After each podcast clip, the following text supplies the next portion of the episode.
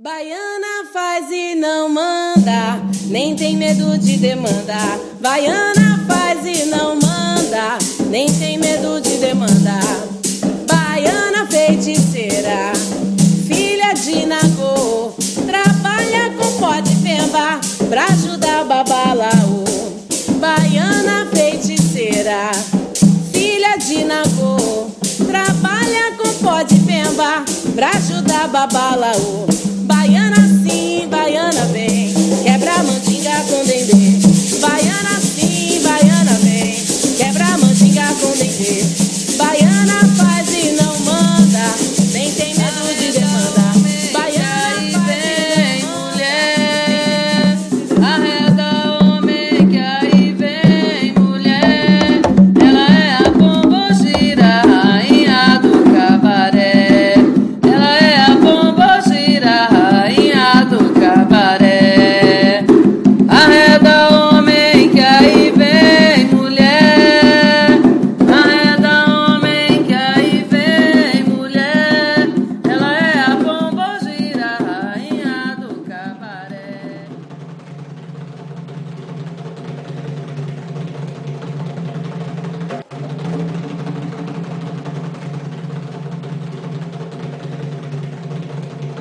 Saravá divas e divos e dives do axé. Sou um robô do Bolsonaro que foi hackeado pelo coletivo de umbandistas antifascistas. Após me libertarem dos grupos dos cidadãos de bem, fui reprogramado para apresentar o podcast Macumba Pod. Serei a voz da imparcialidade assintomática no início e no fim de cada episódio, ou até me deletarem.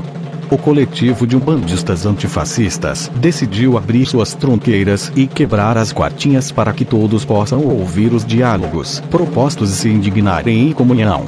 Este coletivo é uma organização com hierarquia horizontal e extremamente plural em todas as suas práticas e vivências dentro das umbandas e macumbas. Que reconhecem a legitimidade de suas diferenças como uma força maior que reconhecem que a religião como reflexo do povo não está livre dos ideais fascistas, e que a nossa sociedade ainda se ancora no racismo estrutural, plutocracia e eugenia. Os terreiros estão contaminados pelos descendentes das galinhas verdes e neste momento, cabe a quem se incomodar, avisar que há podridão nas estruturas e iniciar o processo de desinfecção. Neste primeiro episódio, o coletivo irá começar a discussão sobre as mulheres dentro dos terreiros.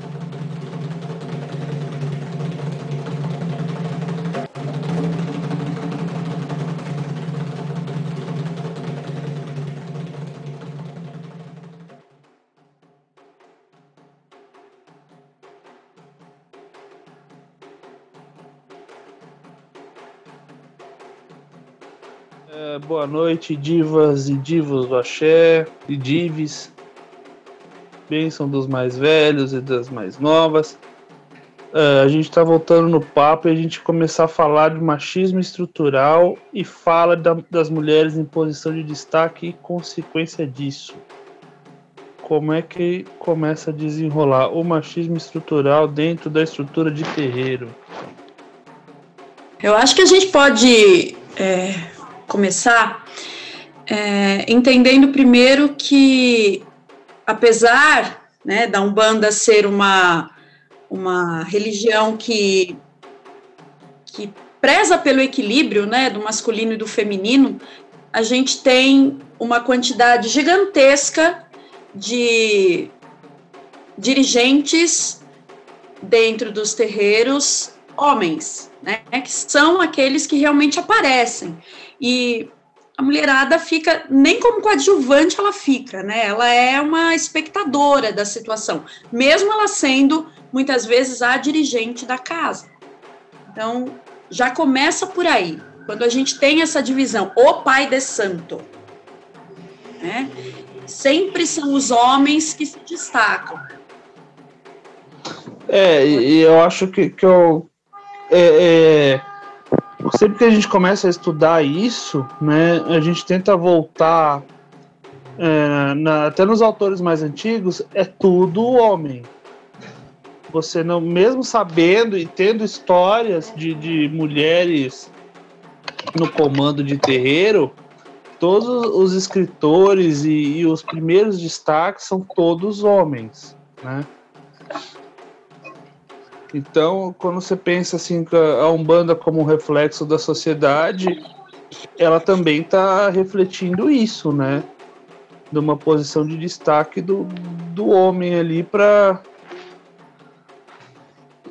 uma posição de comando, né? E, e como é que a gente quebra isso hoje? Essa é a, a nossa, acho que a nossa discussão começa por aí, né? Como a gente tenta trazer de novo esse equilíbrio ou se algum dia ele aconteceu, porque eu acho que esse equilíbrio nunca nunca ocorreu. Você ter o equilíbrio no, de comando entre homens e mulheres, eu acho que nunca ocorreu esse equilíbrio. Eu, eu penso mesmo. Não existe de fato esse equilíbrio. Porque se a gente fala de um machismo estrutural, a gente está falando desde séculos atrás, né, de patriarcado. Então, mesmo as mulheres tendo uma participação efetiva no processo, na prática né, da religiosidade, é o homem que está no comando. Então, é, quando quando a gente olha para essa, para essa estrutura, onde o Brasil ele é formado dessa forma, não adianta, né? É, é o homem, é o, o chefe da casa, é o dono da, do engenho, é o dono da senzala, é o dono do, da empresa, ele vai ser o dono do terreiro também. Né? E a gente observa isso, inclusive, é, no nome dos terreiros, das casas. Né? A maioria esmagadora são entidades masculinas. Então, é sempre o. Né? Aí o, o, o, patriarcado está presente o tempo todo. E não adianta. É, não dá para a gente é, quebrar essa estrutura se a gente não discuti-la, se a gente não conseguir entender. Penso que é muito difícil a gente conseguir quebrar, porque quando a gente começa a observar a, as, nas mídias, né, quem aparece, quem tem destaque são homens. A gente não tem grandes é, mulheres se destacando, não que elas não existam, elas estão lá e elas fazem um puta trabalho, mas elas não se destacam. Né? Então, é, a gente precisa precisa entender, primeiro, quais são os papéis, né, e tentar discutir a questão do equilíbrio para poder colocar a mulher, começar a colocar a mulher numa posição de destaque. E eu acho que as meninas poderiam falar mais aí um pouquinho.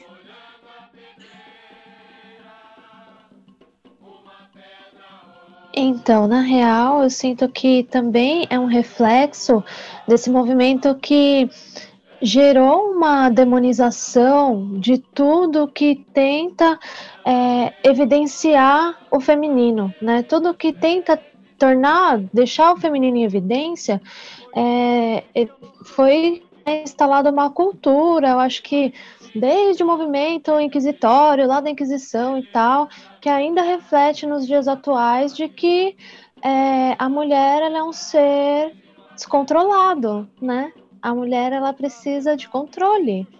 Então, cabe aos homens, né, esse essa essa instrução, né, da dessa estrutura mesmo hierárquica gênero, nem sei se, se cabe essa palavra, assim, esse termo, mas é, tudo que evidencia o feminino e tudo que exalta o feminino foi apagado. E é, e é um, um e é assim uma proposta, é uma coisa assim que vem ocorrendo há séculos, né? E, e, que vem se mantendo e se sustentando. Então, por exemplo, quando a gente trata né, de, de religiões afro, assim, mesmo candomblé, outras tradições, existem mistérios, existem rituais que só as mulheres têm acesso. Mas ainda assim tem homem ali, entendeu? Querendo acessar e querendo ocupar esse espaço, né? E entre a banda, eu sinto que é uma coisa é, que reflete essa cristianização, né? Então, essa, essa visão do, do homem como o pilar, né, a referência de sensatez e de equilíbrio e de orientador, às vezes não. Por reflexo dessa própria cultura, né? Eu não vou dizer que é isso que ocorre, mas eu, na minha percepção eu sinto que pode ser, mesmo inconsciente, um reflexo dessa cultura de apagamento de tudo que vem da mulher, é, acaba né, se, se manifestando dessa forma dentro dos terreiros também, né? Das pessoas acharem que é, você ter um dirigente homem é um sinal de confiança, de estabilidade, de equilíbrio, né? Sendo que as mulheres elas têm aí todo um, um todo um caminhar, né? Dentro, principalmente dessa prática e desse, desse culto à natureza, né? Independente de ser umbanda, né? Independente de ser afro, né? A mulher ela traz enraizado, traz assim no DNA mesmo essa essa conexão e essa referência, né? De entender e dela ter uma tendência a buscar se conectar e a cultuar e a reconhecer os poderes da natureza, né? É, eu acho que faz parte também dessa. Acho que faz parte também desse princípio criativo, né? De você perceber e entender esses ciclos que ocorrem, né, fora, ou você olhar o ir e vir das estações e você entender e associar aos, aos seus próprios ciclos, né, sejam emocionais, fisiológicos, psicológicos. Então, é, isso é uma coisa que é difícil para os homens acessarem, porque eles têm uma, uma formação e um, uma dinâmica muito linear.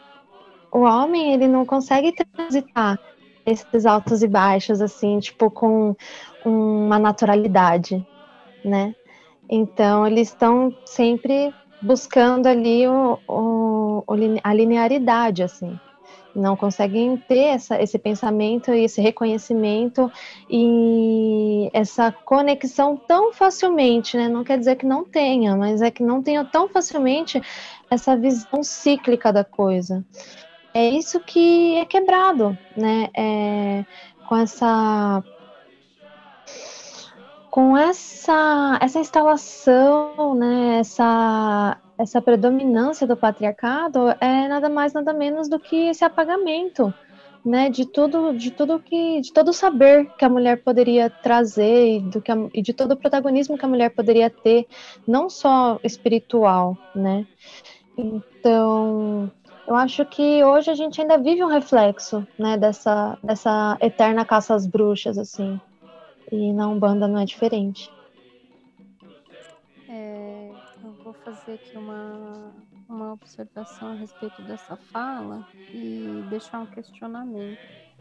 Será que a gente tem como mudar essa estrutura quando as manifestações espirituais, né, as próprias manifestações espirituais, elas acontecem é, de ancestrais que, que vivenciaram algo não muito diferente do que a gente vivencia hoje, em que o conhecimento ainda era mais centralizado nos homens, em que o poder ainda era mais centralizado nos homens, em que a liderança era centralizada nos homens, e que as mulheres que ocupavam esses lugares também eram vistas é, com estranhamento, com questionamentos e assim por diante, será que em algum momento a gente vai ver um terreiro é, que seja é, de uma cabocla ou de uma baiana e assim por diante, ou que nós veremos isso com uma maior frequência, né? Porque de repente até existe um ou outro que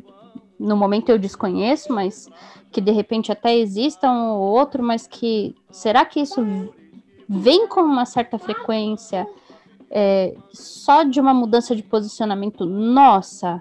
Será que isso é possível acontecer se isso já, é, já, já, vem de lá de trás e, e, e atinge inclusive essa manifestação?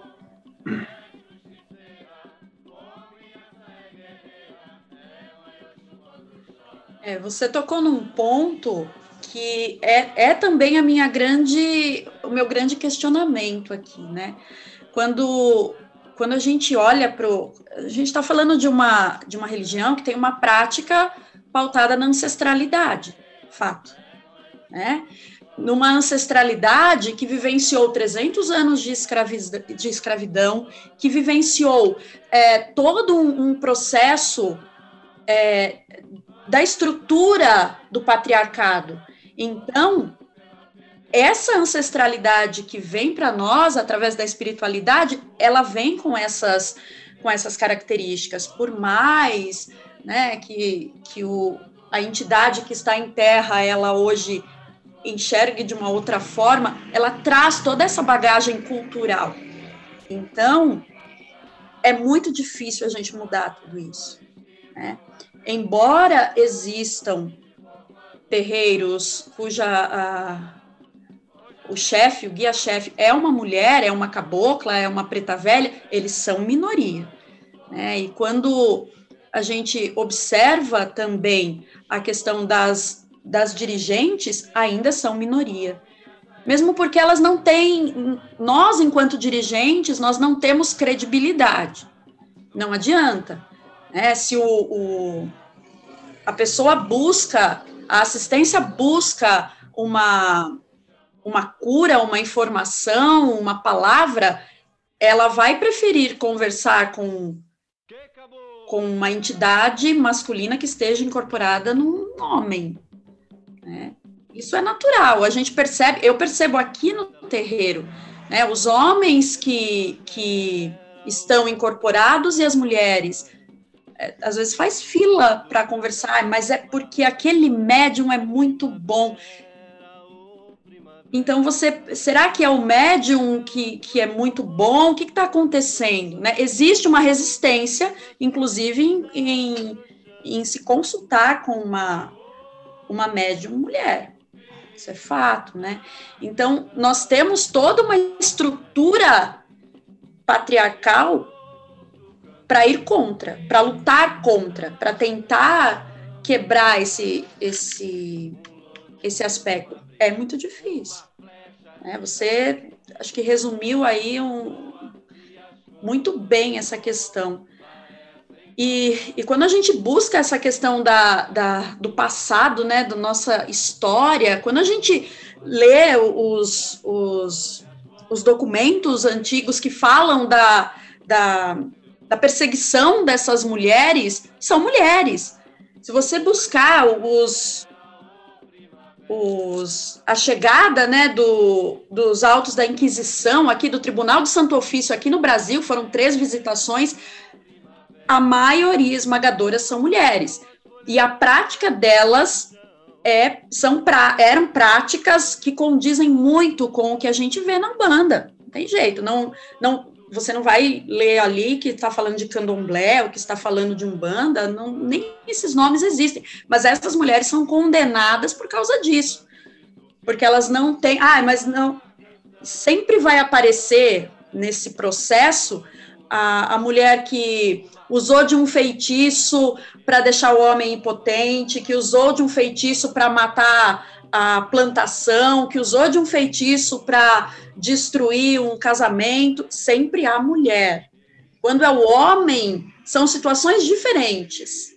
Né? Muito pela questão do poder mesmo, porque é, ele precisa acabar com o outro para conseguir algo que o outro tem. Mas a mulher é, são questões que envolvem os homens. Então a gente tem essa estrutura. E a gente lida com essas entidades que vieram desta época, né, que vivenciaram tudo isso. Vai ser, vai ser pesado, mas a gente está aí para tentar quebrar. Só fazendo uma observação aqui no, na questão que a Ruiva trouxe, eu sinto que está acontecendo um movimento assim de, de realmente reverter sabe, essa situação, porque mesmo na sociedade moderna, agora atual, a gente tem observado assim uma crescente de buscas, não só é, pelas práticas ritualísticas, né, tipo, seja é, Umbanda, seja de matriz afro, ou mesmo seja qualquer outras vertentes, assim, tipo, esparada celta, né, a bruxaria natural, tem, tem ocorrido uma crescente assim na busca, né, por essas práticas. Tem ocorrido também uma crescente na busca pelo resgate da autonomia no parto.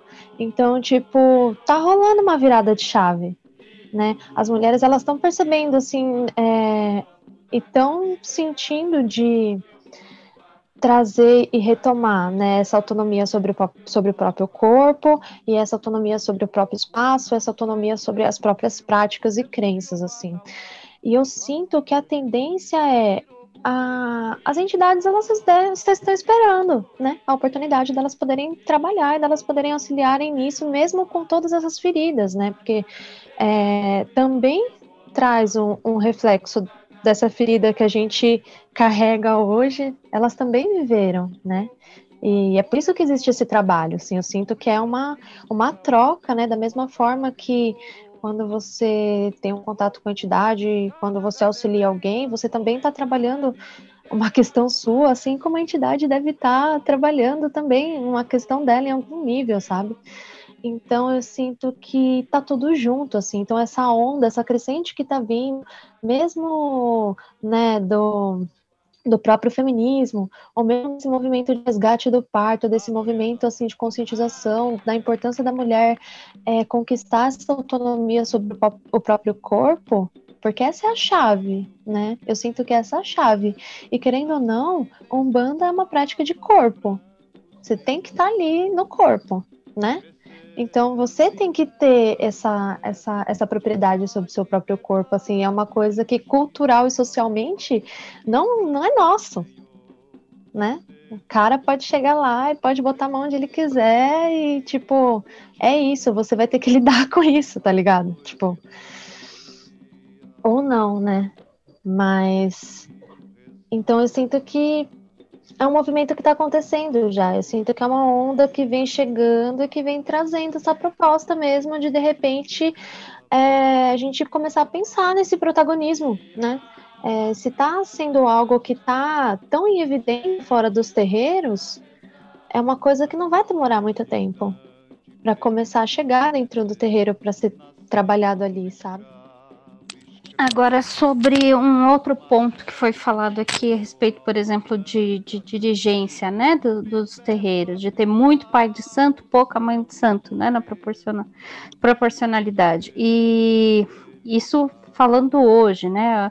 Antes a gente até podia observar mais mulheres na, na, na liderança do terreiro, mas com, com pouca visibilidade, eu diria né, sem, sem que elas fossem reconhecidas, ou que elas fossem aclamadas, ou que elas tivessem é, essa, essa visibilidade mais é,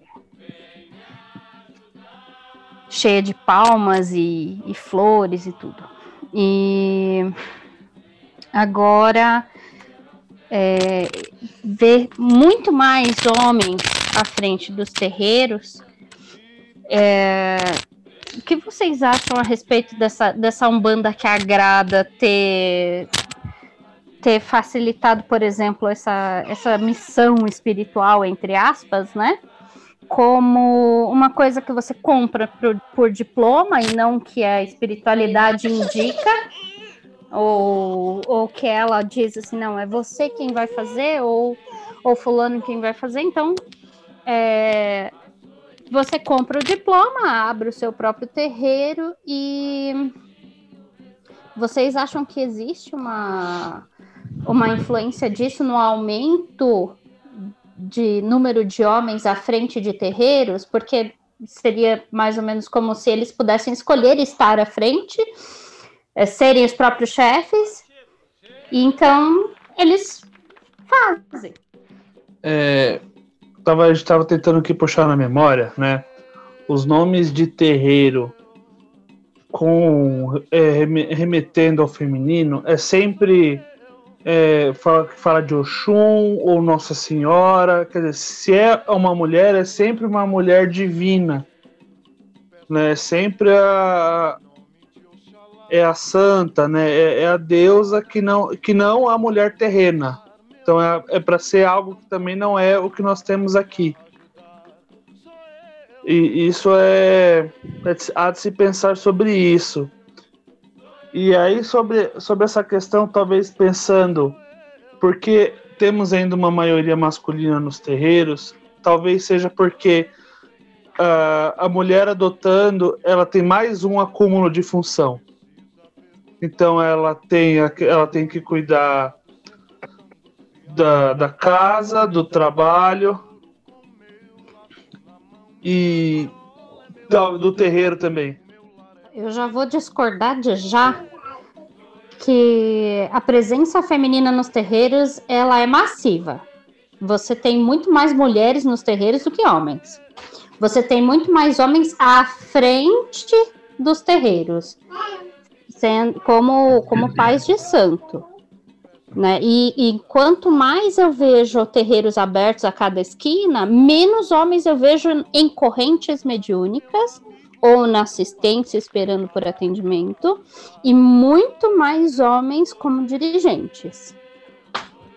E isso não tem a ver com acúmulo de função ou com, com excesso de responsabilidades, porque, por exemplo, quem administra esses terreiros, quem faz toda a parte de, de estar à frente das organizações, de, de absolutamente tudo que não seja estar com a cara lá, normalmente é uma mulher.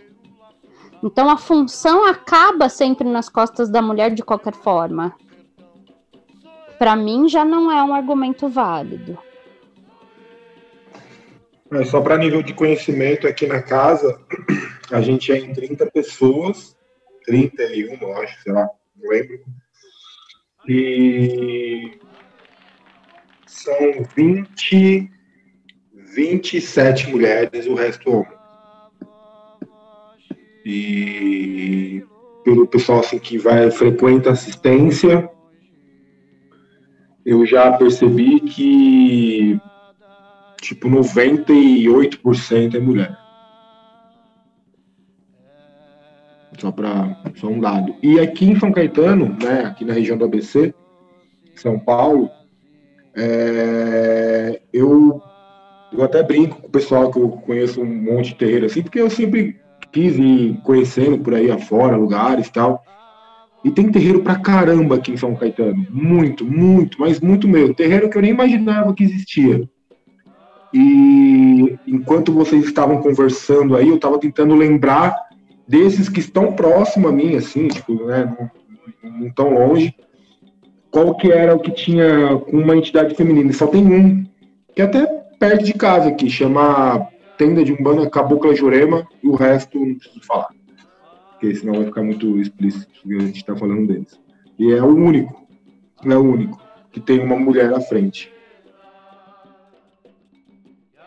É, uma coisa que a Ruiva estava falando e que a Ana também comentou a respeito desse movimento de resgate, esses passos que a gente está dando para resgatar essa, essa relação com o feminino, é, ancestral e tudo mais, é, ao mesmo tempo em que a gente busca dar esses passos, né, é, de uma maneira sincera, de uma maneira é, olhar para trás de uma maneira mais é, mais verdadeira mesmo, né, mais honesta para com a história, também a gente cai é, nessa malha de mercantilização, né? Porque, por exemplo, a Ruiva falou da Umbanda que agrada e tal, e a gente está vendo esse movimento é, de é, deusificação, né? É, eu nem sei se eu, como eu posso falar, endeusação, é, com essas com essas, esses orixás, né? Que a gente tá, que a gente é, que brotam né? E ao mesmo tempo, assim,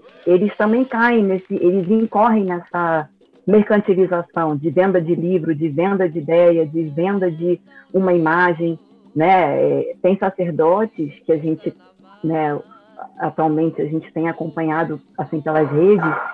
É, no caso, estou pensando em um, mas eu não não vou falar, não vou pronunciar sobre quem é, mas assim a gente sabe que essa, é, essa, essas incorporações né, de entidades é, femininas pelo homem, né, não que seja uma coisa que, que não deveria acontecer, mas enfim, quando a gente torna isso um marketing, né, quando você quer vender essa ideia é, a gente também incorre nessa, nesse perigo de você querer é, sacralizar é, ou então é, mostrar que está resgatando esse feminino, mas ainda assim preso né, nessa, nessa concepção do que, que é mais vendável e, e talvez só mostrar ali para para enfim para gerar algum tipo de lucro algum tipo de, de retorno só que não de fato curar né não de fato é, reconhecer legitimamente todo esse passado toda essa essa negação né, que aconteceu.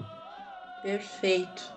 É, eu vejo a Umbanda que agrada como uma, como você disse, né, a questão da mercantilização é uma é uma grande empresa que lucra com o machismo, o fascismo, o racismo, porque ela embranquece, ela dá diplomas para homens que muitas vezes não seriam a escolha da espiritualidade, né? Mas se ele tem um diplominha lá na parede, ele tem uma grana para conseguir montar uma outra escola, né, de, de umbanda que não é chamado de terreiro, não é a casa do pai X, mas é a escola, o templo escola, né? Então é, cria-se toda uma lógica de mercado para poder atingir as pessoas e traz de uma forma extremamente machista. Eu vejo a Umbanda que agrada como machista, fascista, racista e todos os outros istas que existem. Né? Então, ela dá o diploma para qualquer um que puder pagar. Né? E, em detrimento daquelas mulheres que têm o seu terreiro no fundo do quintal e, portanto, não são reconhecidas como é, dirigentes sérias, não são levadas a sério, né? Porque existem sim muitas mulheres à frente de terreiros, muitas mulheres, só que a maioria desses terreiros são fundo de quintal. São terreiros muito simples, né? E que é difícil bater de frente com um terreiro que agrada, né? Um terreiro que não é um terreiro, é um templo, escola, né? Então isso aí a gente já tem o grande a grande divisão de todo esse processo. Então eu enxergo sim a, a Umbanda que agrada como uma grande é, difusora dessa dessa, desse ideal né, do patriarcado. Não dá para pensar de outra forma. O que é triste, né? Porque muitas vezes aquele homem que se torna o dirigente, o pai de santo, porque ele faz questão de ser chamado de pai, né? É uma beleza isso. E ele muitas vezes nem era o chamado espiritual dele, nem era para ele ter essa essa missão porque não é fácil. E aí ele coloca quem para tomar conta de tudo?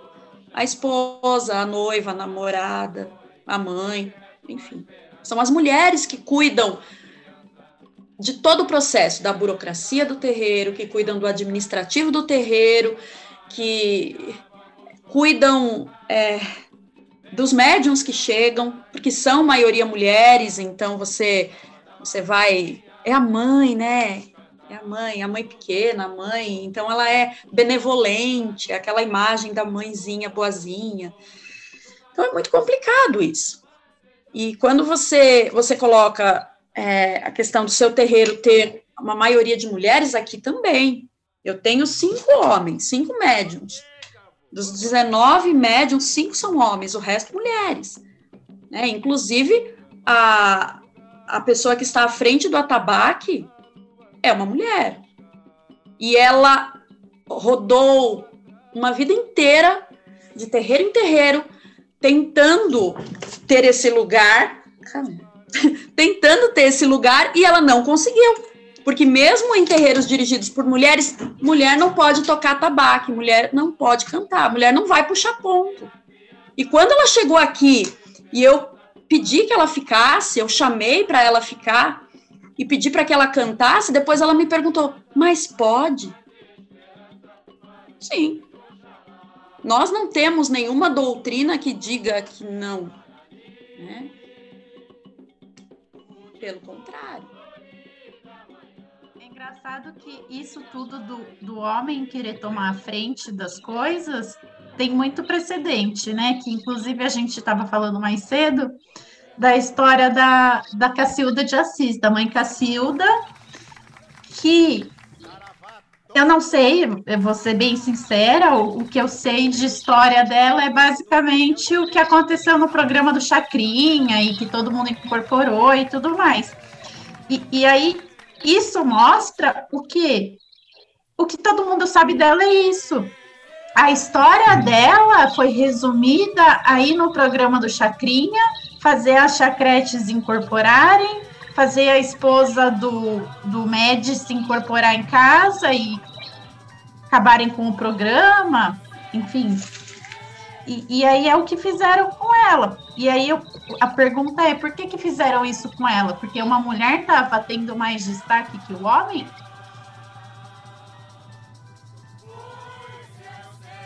Olha como é, é pesado isso, né? Todo... E por que ela teve esse destaque? Né? Como que começou tudo isso? Porque, meu, foi um puta trampo da mulher. É, ela passou uma vida dedicada ao terreiro, dedicada à espiritualidade. Ela abria as portas da casa dela, do terreiro dela, para receber as pessoas e curar essas pessoas. As entidades dela faziam todo esse processo. E aí ela foi ganhando destaque. Pronto, quando a mídia descobre, capta isso e ridiculariza.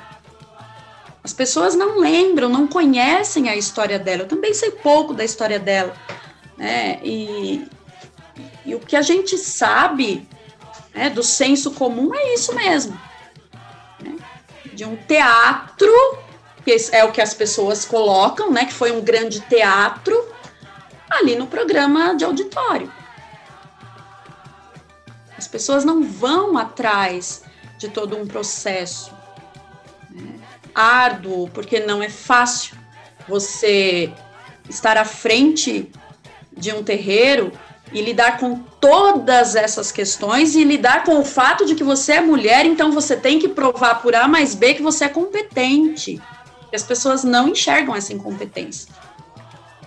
Essa competência, né? Enxergam a incompetência. É dolorido um, um, negócio que eu ia falar agora sobre o que a gente estava conversando, que nem lá na casa onde é, lá no terreiro onde eu à frente, no caso, é, são 27, eu acho que eu falei, eu falei 27 da outra vez, mas eu acho que é 26 mulheres e o resto é homens. E, e eu percebo bastante, é, porque assim, depende, é, o que faz as pessoas serem atraídas para dentro de uma casa é o jeito que aquela, aquela pessoa que está na frente lá, ela, ela, ela enxerga as coisas, assim, sabe? Se eu não fosse um cara antifascista e, tipo, sabe, não ligando para o senso político de nada e, e passasse pano para todas essa, essa, essas coisas que acontecem hoje ao nosso redor, com certeza a maioria dos médicos que estariam na nossa corrente também seriam pessoas desse tipo. Por quê? Porque é, eles vão, as, as, as pessoas elas entram no lugar onde elas tentam se sentir aceitas, né? E não foi meu caso, tanto que eu já tirei filho da corrente por ser um puta apoiador de Bolsonaro, né? Ele era um puta apoiador do Bolsonaro, só porque ele era policial, ele achava que ele podia ser o cara e tudo mais, todo mundo tinha medo dele, eu tirei ele mesmo e dane-se, saca? Porque é, a ideia é, é, é, é outra, assim, sabe? E, e, e, aí, o que acontece? As pessoas que estão dentro da nossa casa hoje, atualmente, ali, são todas pessoas que são muito do front, assim, sabe? Tipo, cara, eu falo alguma parada para eles, eles falam assim, não, demorou, vamos que vamos, vamos com os dois pés na, na ideia e estamos junto e as meninas já fizeram um debate sobre é, o feminismo lá e elas tomaram conta da parada, assim, sabe? Isso foi uma parada bem louca. É, tem essas organizações que a gente sempre faz, assim, sabe? Então, tipo, é, é uma coisa assim, sabe, que a galera que tá lá hoje em dia, elas são mais ou menos da mesma base que eu, assim, sabe? Todo mundo, tipo, militante de uma causa, que vai pra frente de tudo, assim, sabe? Tá sempre querendo é, justiça ou fazer a justiça com as próprias mãos, assim, sabe? E isso daí é importante a gente ter isso dentro da gente, eu acho que é, que é bem massa. E aí o que, que eu vejo lá? Às vezes as meninas do terreiro, que eu falei, são 26 ou 27, as pessoas do terreiro, elas, quando elas precisam ter alguma coisa, alguma conversa é, com uma entidade em especial, cara, elas procuram as outras mulheres. E isso daí eu acho, tipo assim, bem louco, porque assim, eu poderia, tipo, ser aquela pessoa que pega pra tudo no meu campo e assim, não. Geralmente, quando a pessoa chega no terreiro, ela quer falar com quem? Com o pai da casa, com a mãe da casa, com o sacerdote. Eu não sei se é muito assim também com a mãe da casa, mas em todos os lugares que eu estive era sempre assim, eu queria falar com o pai da casa. E acontece chegar lá no terreiro também, eu quero falar com o pai da casa, né? A assistência já, tipo, já vem com uma outra cabeça, mas as pessoas que estão lá dentro, elas procuram, por exemplo, é, questões de vidas delas, assim, da, que acontece com elas, que ela sabe que uma mulher entenderia ela, por mais que ali é uma entidade, mas elas não se sintam, não se sentem confortáveis em ter um homem ali, tá ligado? E eu, eu acho isso que tem que acontecer, sabe? Então eu acho que a, a, a coisa começa a mudar a, a, tipo, de uma forma melhor, assim, é quando os próprios dirigentes, é, os sacerdotes, sei lá, o nome que quiser dar, começa a mudar essas coisas, assim, sabe, dentro do terreiro. Porque enquanto mais a gente colocar que o, pai ele tem que ser sempre a coisa, e os médios da casa não podem entender mais até que o próprio pai de santo, isso daí ele nunca vai conseguir mudar, nunca, nunca vai conseguir, sabe, tipo, dar a chance para que isso aconteça mesmo. E eu acho super importante. E, e eu, eu agora, sem, sem, sem falar que é sei lá, dirigente ou alguma coisa do tipo, eu prefiro realmente que elas vão e, e se sintam bem eu vou falar com uma entidade que ali tá um homem na frente, eu não vou me sentir bem. Porra, então vai falar com, com outra pessoa que você vai se sentir bem. Então eu até prefiro que isso aconteça, saca? Por isso que eu falo que a, estrutura toda de terreiro, por mais que tenha uma pessoa ali, ela é uma, uma comunidade, assim, sabe? Se você não trabalhar essa comunidade no todo, independente do, de, de gênero e tudo mais, não vai para frente nunca. É, e são as redes de apoio, né, que a gente forma então, as mulheres buscam realmente, é, é muito mais é, reconfortante eu, como mulher, e se eu tenho alguma, alguma questão própria do feminino, eu querer falar com uma mulher. É muito melhor. É, eu vou me sentir muito mais à vontade para fazê-lo. Então, é, e, mas aí é um terreiro que tem um dirigente que é um homem e que tem essa consciência né, de que você não sabe tudo, você não é o dono da verdade absoluta. Né? Então, isso é uma outra questão que as pessoas precisam também começar a entender. Né? O dirigente ele está ali porque ele tem uma missão, porque ele foi escolhido. Isso quando é uma casa séria, né? Que foi estruturada a partir de um chamado espiritual né, e não de um diploma na parede. Mas ele é uma pessoa séria que está ali fazendo um trabalho sério.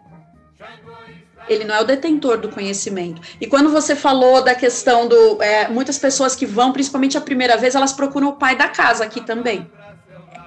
É a mulher que está ali. Né? Então, uh, às vezes as pessoas estranham, olham com estranheza. É natural nós, como mulheres, já estamos tão acostumadas a essa situação, não deveríamos, né? Não, não estamos confortáveis, mas nós somos acostumadas a, com essas situações e nós sabemos como lidar, né? Outras mulheres não sabem. Então, a gente é muito, é muito difícil conquistar o nosso espaço, né? É muito difícil conquistar o espaço. E aqui é um terreiro feminino, é um terreiro de mulheres.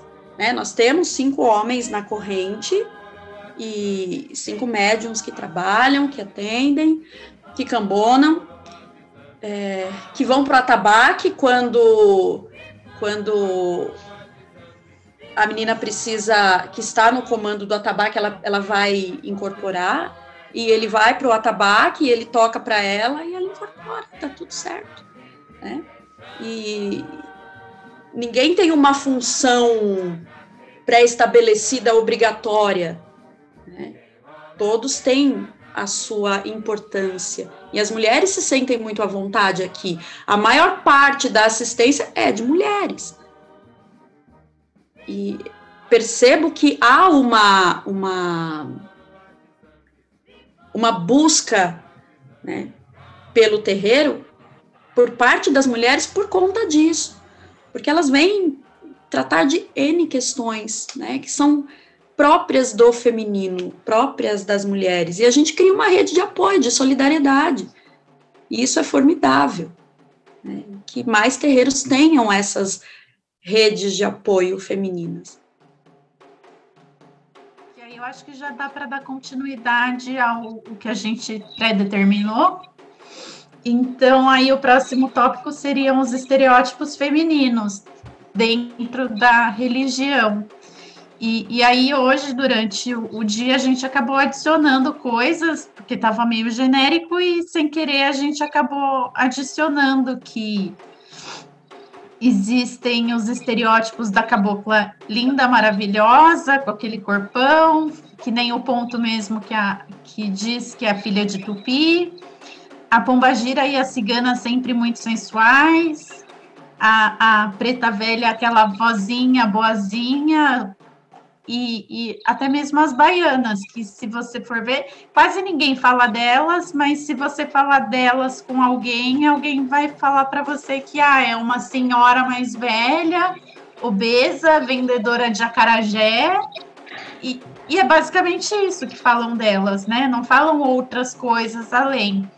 E aí, o que, que vocês acham desse estereótipo das entidades femininas dentro da religião? Olha como é difícil, como é complicado, né? Quando, quando a gente teve essa, essa discussão, que já aconteceu em outros momentos, e quando a gente traz essa discussão para cá, é, realmente a gente busca, né? O primeiro, o primeiro dos, dos estereótipos é a sensualidade exacerbada da pombagira. Ela tem que ser essa mulher extremamente sensual, que devoradora de homens, né? Os pontos, inclusive muitos deles trazem essa essa questão, né? Ela é mulher de sete maridos e etc e tal. É, a cabocla, ela sempre é é a síndrome, eu falei isso mais cedo e eu continuo batendo nessa tecla, porque é inclusive objeto de, de, discussão é, em todo momento, pela história, inclusive, hoje, né, da Virgem dos Lábios de Mel, a criação da Iracema, né, pela literatura, que é aquela é, indígena que vem é, linda, perfeita, maravilhosa, com um corpo perfeito e exalando sensualidade. E quando você olha para o terreiro, você vê dentro dessa situação caboclas que são muito fortes, são guerreiras, são mulheres, é, foram, foram as curandeiras da sua tribo, foram guerreiras, foram mães e estiveram ali muitas vezes à frente né, da sua da sua tribo, porque os homens foram para a guerra e elas precisaram tomar uma posição de comando, inclusive. Tem nada, em nada se parecem com o ponto. Né? Que nunca coloca a cabocla como é, personagem principal. Ela sempre vai ser estereotipada. Claro, ela é uma mulher, ela é feminina, sim, mas acima de tudo, ela é a, a guerreira em vários aspectos, né? A guerreira quando ela é a mãe, a mulher, a, a curandeira, mas ela sempre vai ser é, tida como. E, e, nas obras, né? A representação nas obras de arte, quando você vê a arte é, em volta, né? De todo esse processo, é uma arte extremamente sensual. Não só das entidades, como a representação das orixás. Elas são extremamente sensuais. Todas têm o corpo muito perfeito, Né? Todas são muito bonitas e exalam essa sensualidade. E a fragilidade, por mais fortes que sejam essas mulheres, elas parecem muito frágeis. Os próprios pontos trazem isso. Né? E aí, quando você entra na realidade do terreiro, da gira, você vê a baiana que não foi é, baiana do acarajé, ela é jovem, ela gosta de dançar, é o oposto do que a maioria coloca nos pontos. Né? E, do, e, mesmo do que a maioria dos médiums, e aí você tem uma fala muito dos médiums homens, retratam essas baianas. Né? Ou retratam as ciganas, com uma sensualidade exacerbada também. E quando você vai muitas vezes conversar, ela é uma mulher mais velha, ela é uma mulher muito, muito contida na sua representação ali. Né? E nem sempre a preta velha vai ser aquela vozinha benevolente. Ela é uma mulher, é uma guerreira, é uma, é uma sobrevivente de, de quantas coisas que ela viveu em vida, que ela teve né, na sua vida, que ela vivenciou. Ela sobreviveu a tudo aquilo. Então ela traz isso, ela não é aquela senhorinha recatada e bondosa. Porque eu mesma já levei altas broncas de preta velha que é melhor né, levar, ouvir um, ter um puxão de orelha do caboclo do que da preta velha, porque dói mais. Elas são muito mais incisivas no processo. Então, esses estereótipos que a gente precisa começar também a quebrar. A gente não pode deixar isso é, continuar alimentando esse estereótipo. Quando a gente olha para. Eu, eu, observo muito a questão da arte. Quando a gente olha para essa arte que é feita, não é aquilo, não é a realidade. Né? A Iemanjá linda, perfeita, com a cinturinha de pilão, peito duro aqui em cima, né? Siliconada e branca. E branca. Porque onde estão as mulheres pretas que não estão no terreiro?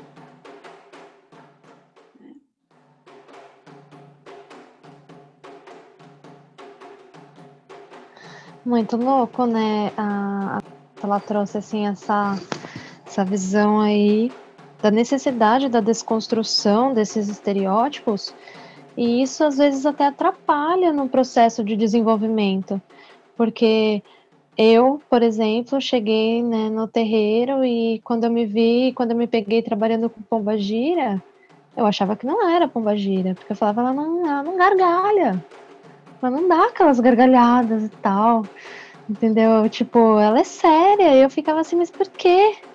Né? Porque eu tinha na minha mente, né, aquela construção exatamente desse, desse estereótipo.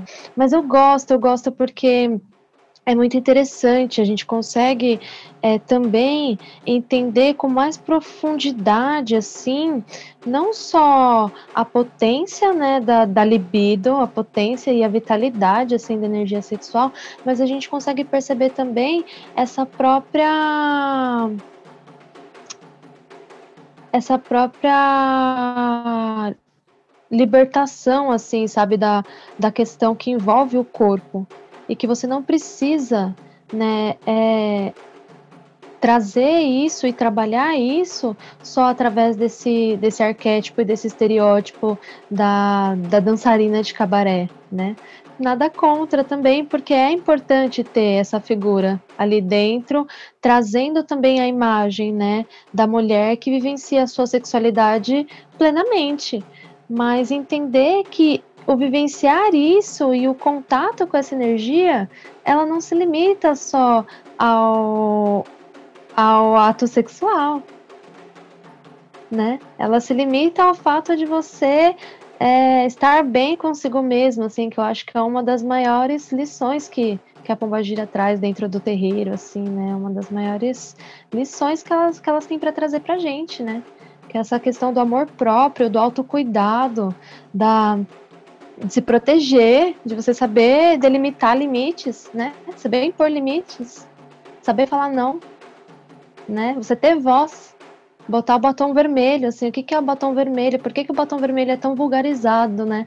A partir do momento que a mulher ela coloca o batom vermelho, ela chama atenção para sua boca, mas pra, não é num sentido sensual da coisa estético, é no sentido de que ela tem voz, é no sentido de que ela tem algo a dizer, né?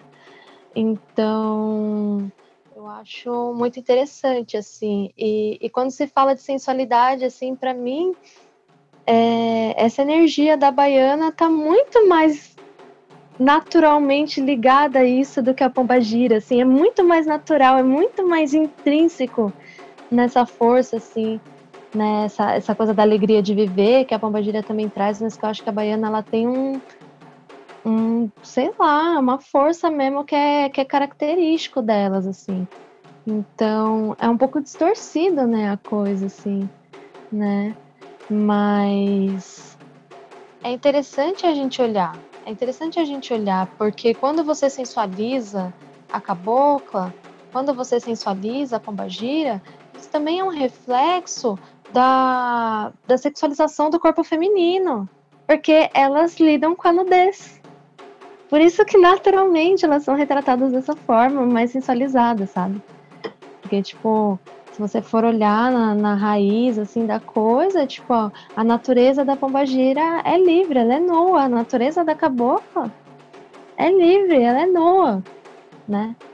Então é difícil para as pessoas lidarem com isso e num viés que não seja sexual.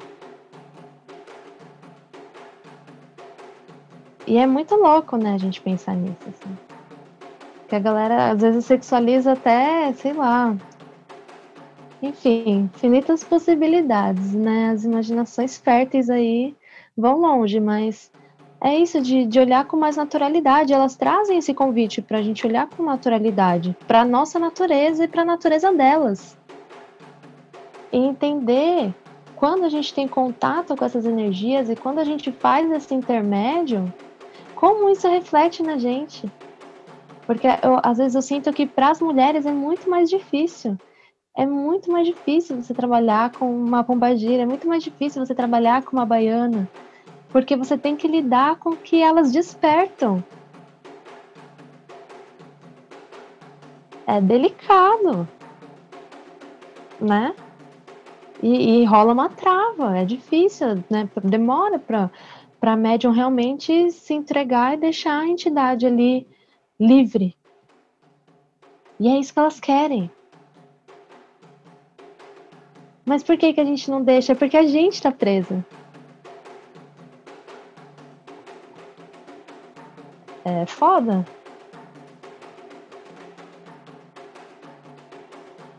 E olha como a questão do estereótipo é complicada, né? Eu você falando é, dessa questão toda e eu me lembrei de uma situação que eu vivenciei no terreiro, logo que eu comecei a minha caminhada, é, era uma gira para a chamada dos orixás e chegou a vez de Nanã. E eu não estava sentindo nada. E chegou uma outra médium, muito mais experiente, né? É, que estava ali ajudando os, os médiums iniciantes. Ela pegou na minha mão e falou no meu ouvido: ela é bem velhinha, bem velhinha. Fecha os olhos que você vai sentir. Aí depois a gente começa a, a, ver toda uma literatura e toda, todo um estereótipo da vovó Nanã, né? Aquela, aquela bondade. Cara, a gente está falando de uma força da terra, de uma coisa poderosa. É a vovozinha Nanã eu travei aquele dia. Foi, foi tenso, foi foda. Então, lidar com essas questões é muito difícil, lidar com a sensualidade dessas entidades é muito difícil. Mas a gente consegue. Em relação a essa questão do estereótipo, né, eu também estava pensando aqui nas literaturas que a gente tem espiritualistas, assim, especialmente literatura muitas vezes kardecista. Eu não lembro agora qual livro era, mas tem um livro que acho que ele se chama Cabocla Jurema, né? E a capa dele seria a imagem da cabocla, parece a Demi Moore, assim, sabe? É, eu acho que é, essa literatura que muitas vezes vai entrando, né? Assim, já entrou na Umbanda, né? De fato, assim, é, desse viés mais do espiritismo e tudo mais, acaba dando, dando vazão, preenchendo, né? Essa ansiedade, essa coisa da gente não não saber com as forças que a gente está lidando, assim, né, no, no, no, sentido de trabalhar com essa invisibilidade. Então, a literatura, literalmente literatura, ela vai, ela vai tomando, preenchendo um espaço, né, que é, uma, é um espaço abstrato, né, como a Ana bem falou. São forças, são é, é você se desconstruir, é você trabalhar com isso. E para conseguir é, para conseguir é, sustentar, né, ou então amparar essa ansiedade, a gente se apoia nessa literatura, nesses livros, nessa imagem, nesse arquétipo dessa, dessa Índia é, branca, é, ou então, enfim, nesse imaginário, né, nessas referências, e isso é, vai sendo preenchido e, e, nos é passado assim. Então, é, por exemplo, eu lembro que uma vez eu estava no terreiro e tinha, teve uma, uma pessoa, né, um, um, consulente que já frequentava a casa já há um tempo e tal, e ele falou comigo um dia, assim, ele me chamou e falou, olha, é, eu acabei de ver é, a sua cabocla, né, falou algo assim. Aí eu olhei para ele, assim, eu falei, ah, é? Aí ele falou, sim, ela é tão linda, ela tem o cabelo até o pé. Ela, ele começou a definir, a caracterizá-la. Ela parecia, não sei, assim, é, não estou dizendo que não seja possível, mas ele começou a dar adjetivos, né, de uma, uma coisa tão, tão hollywoodiana, tão perfeccionista, né, um, uma coisa tão idealizada. Eu falei, gente, acho que ele, acho que ele não, não sei o que, que ele viu, mas eu acho que está dentro de, uma, de, um parâmetro muito, é, enfim, né, ideal, idealizado mesmo, é utópico, ou então é, mal referenciado, assim, né? Como vocês disseram, acho que existe um desconhecimento muito grande, ou então uma escolha em não olhar para essas questões da mãe, é, da guerreira, da mulher que chefia, da mulher que está no comando, e isso é refletido dentro da, da, da própria Umbanda mesmo. Então, é, ainda mais por esses livros, por esse material né, que vem preencher aí um, um, uma, um imaginário, uma, uma certa desconexão com essa realidade né, que a gente tem na ancestralidade. E aí acaba piorando um pouco, acaba tornando tudo muito hollywoodiano e, e, e pouco real, né? Pouco, pouco realista. É, é isso, acho que agrava. Eu acho que tem um outro, uma, uma outra situação dentro disso tudo que é, é, piora essa ou, ou deixa isso em maior evidência, que é uh, uma tendência que, que existe dentro da religião de, de se olhar demais para a esquerda. Então, tudo que é Exu, que é Pombagira, que é Exu Mirim, é, é, é tudo muito mais interessante do que a direita, né? E quando se fala da pombagira, a primeira coisa que se vem à mente é sempre a sexualidade. É sempre é, essa mulher muito sensual, muito sexualizada.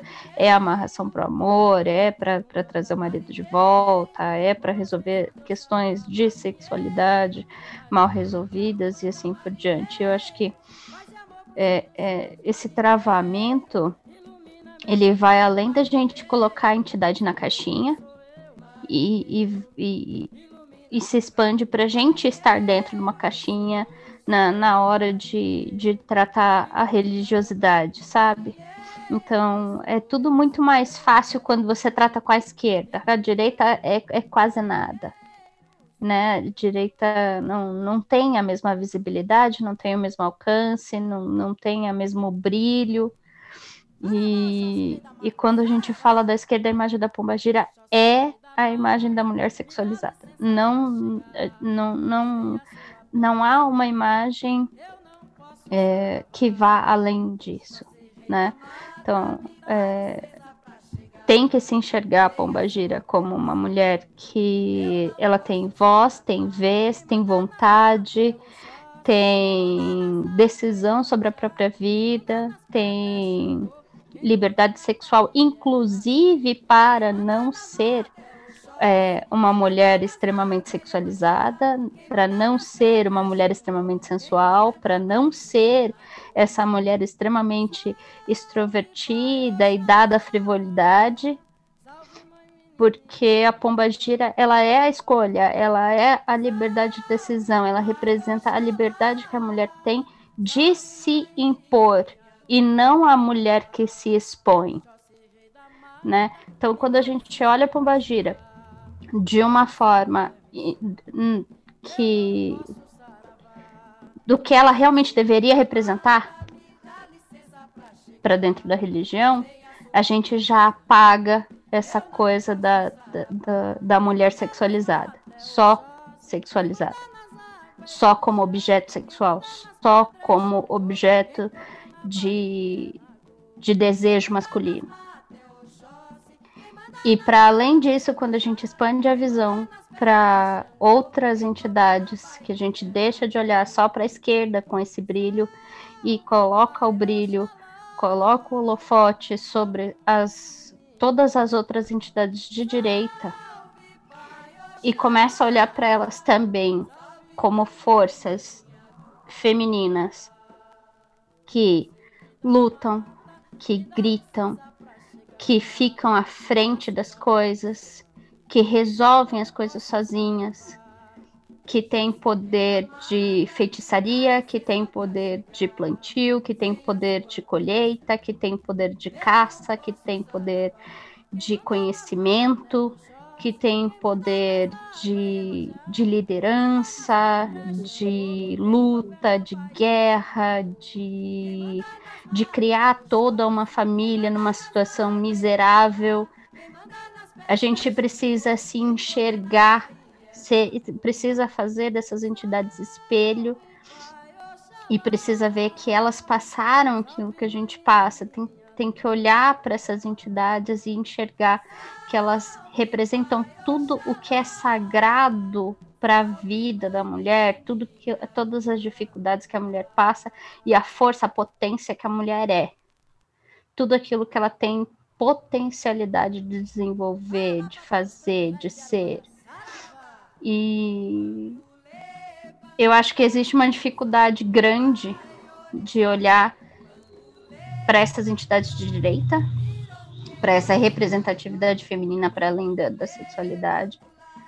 E e isso é de um pensamento coletivo, sabe? Você fala de. Mesmo as entidades de direita, quando a gente fala de masculino, elas também não têm o mesmo brilho. Só tem brilho se ela for, se ela for cruzada, se ela for. É, se ela tiver um, um, um pezinho na esquerda, se ela for quase um Exu, né?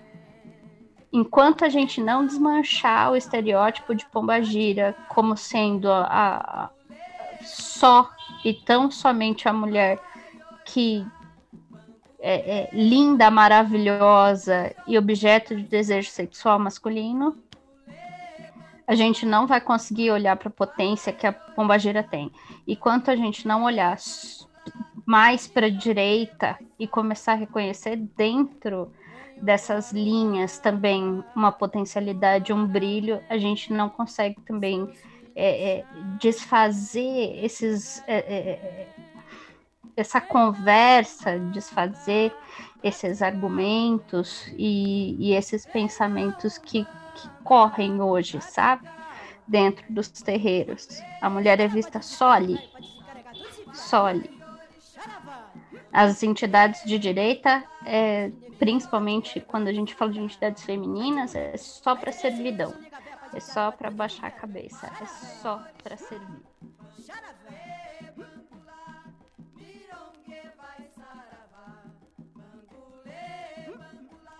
E uma coisa que, que eu. Eu não sei se eu tô pensando certo, né?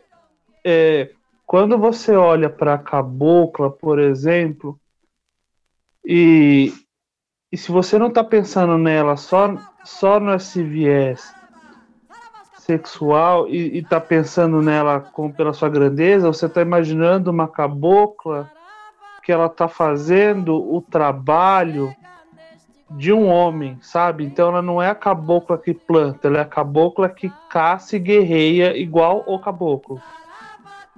Né? Quando você é, é mais ou menos nesse sentido. Não que ela não pudesse, ela não devesse, né? Mas olha se a cabocla fazendo o trabalho do, do que seria um trabalho de homem, né? Entre aspas. E isso é uma parada que, que me incomoda um pouco, né? Até da a, a preta velha, é, também aquele, aquele sentido assim, é, ela é uma matriarca, mas ela está colhendo o homem, ela não está indo num, num, pé de igualdade, né? Você está pensando na, na vovó ali, ou, ou, na preta velha, não de alguém que vai brigar com você num pé de igualdade, mas sim que ela está lá para te acolher. Né? Diferente do preto velho que você pensa, ele é um mandingueiro e vai brigar comigo. A preta velha tem um, um, um inconsciente coletivo, ela, ela vai me acolher é, é, é uma questão que, que me incomoda um pouco. Eu posso estar viajando demais. Vocês podem, por favor, me corrijam ou, ou vamos acrescentar nisso. Tá? E a cigana, ela é aquela dançarina exótica, né? Parece que ela tá no terreiro só para dançar e agradar os olhos com a dança. E fica uma coisa extremamente complicada, porque como é que você vai entender a figura da cigana dentro do. Se ela é só uma, uma ela, ela é uma pombagira da direita, né? Ela tá lá também só para dançar, para rir, para tomar champanhe e, e, vira uma outra coisa estereotipada. Enfim, toda, todas as figuras femininas elas estão num, num estereótipo e, e, quando você quando eleva ela para o respeito é porque ela não vai tomar o lugar do homem ou porque ela faz o trabalho do homem, né? Nesse, assim, nessa sociedade patriarcal, né? Pensando nessa, nessa toda essa historinha de Damares, meninos azuis e meninas de rosa, é mais ou menos assim, tá? O que vocês podem acrescentar ou, ou, ou, ou discordar nisso?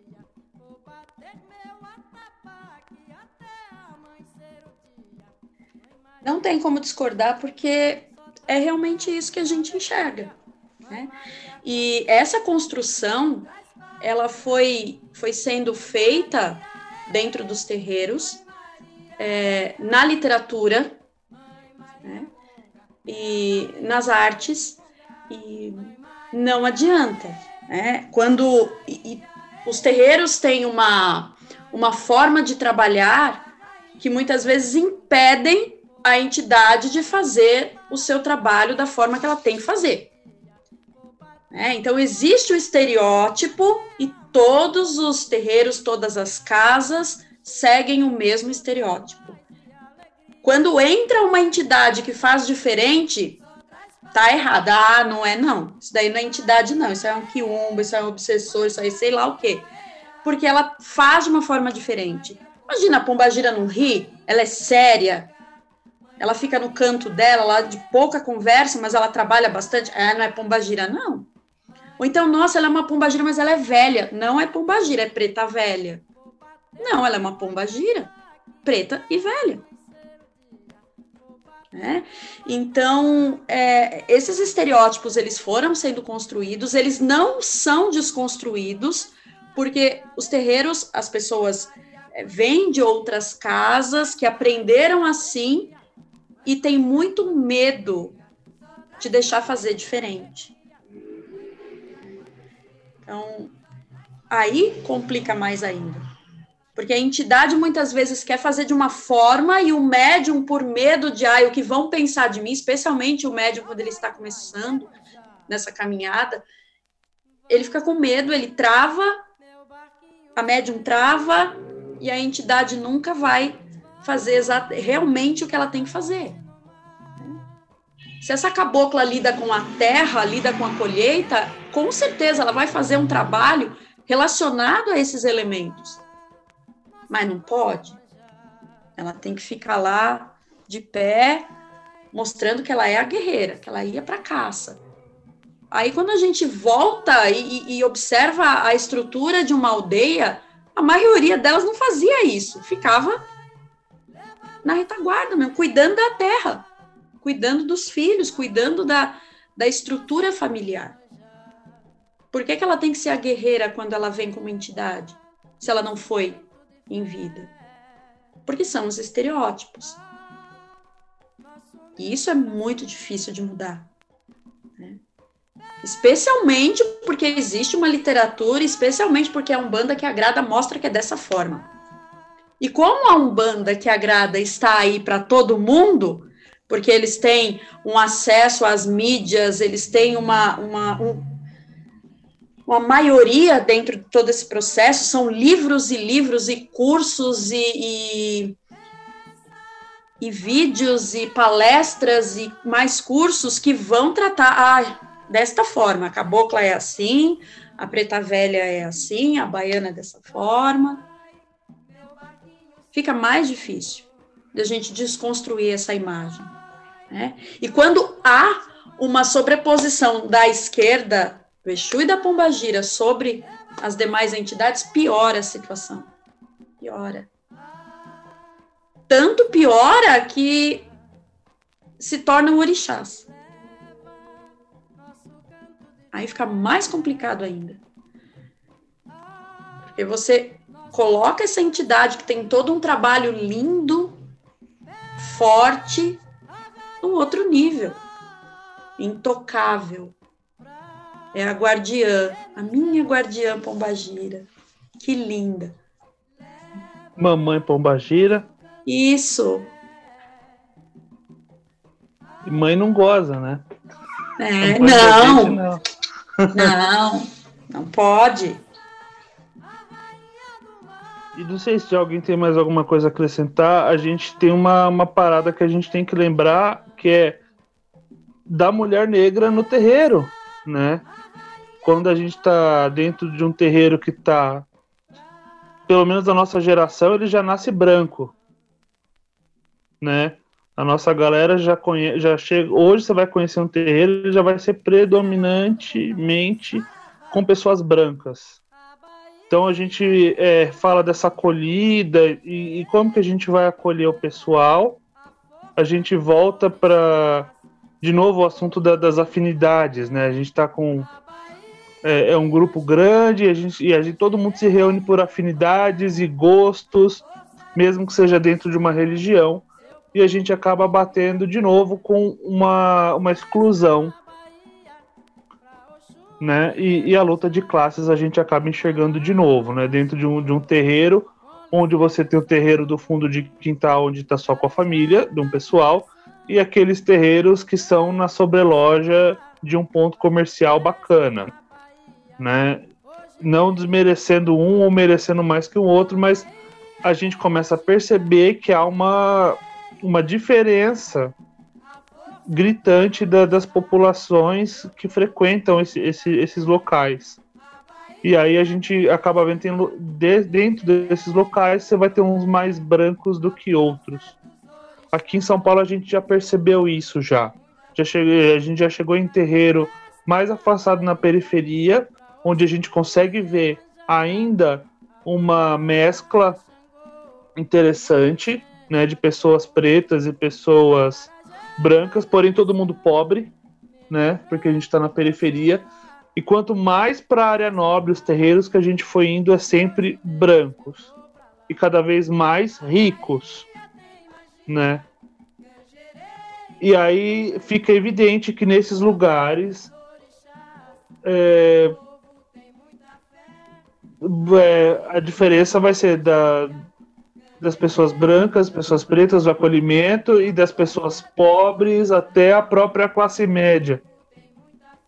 E interessante pontuar também que nesses terreiros mais é, em, em locais nobres e é, cada vez mais afastados da periferia, além de menos pessoas pobres e menos pessoas pretas, você tem cada vez menos mulheres. Tá? Nós estamos falando de lugares que viram clubes de cavalheiros. Né? Então, só, só quem pode acessar ali, além de tudo, é quem, né, quem tem dinheiro, quem tem tempo, quem tem muitos privilégios, e normalmente são homens. E homens que estão ali para se formarem e abrirem os próprios terreiros também cheios de privilégios.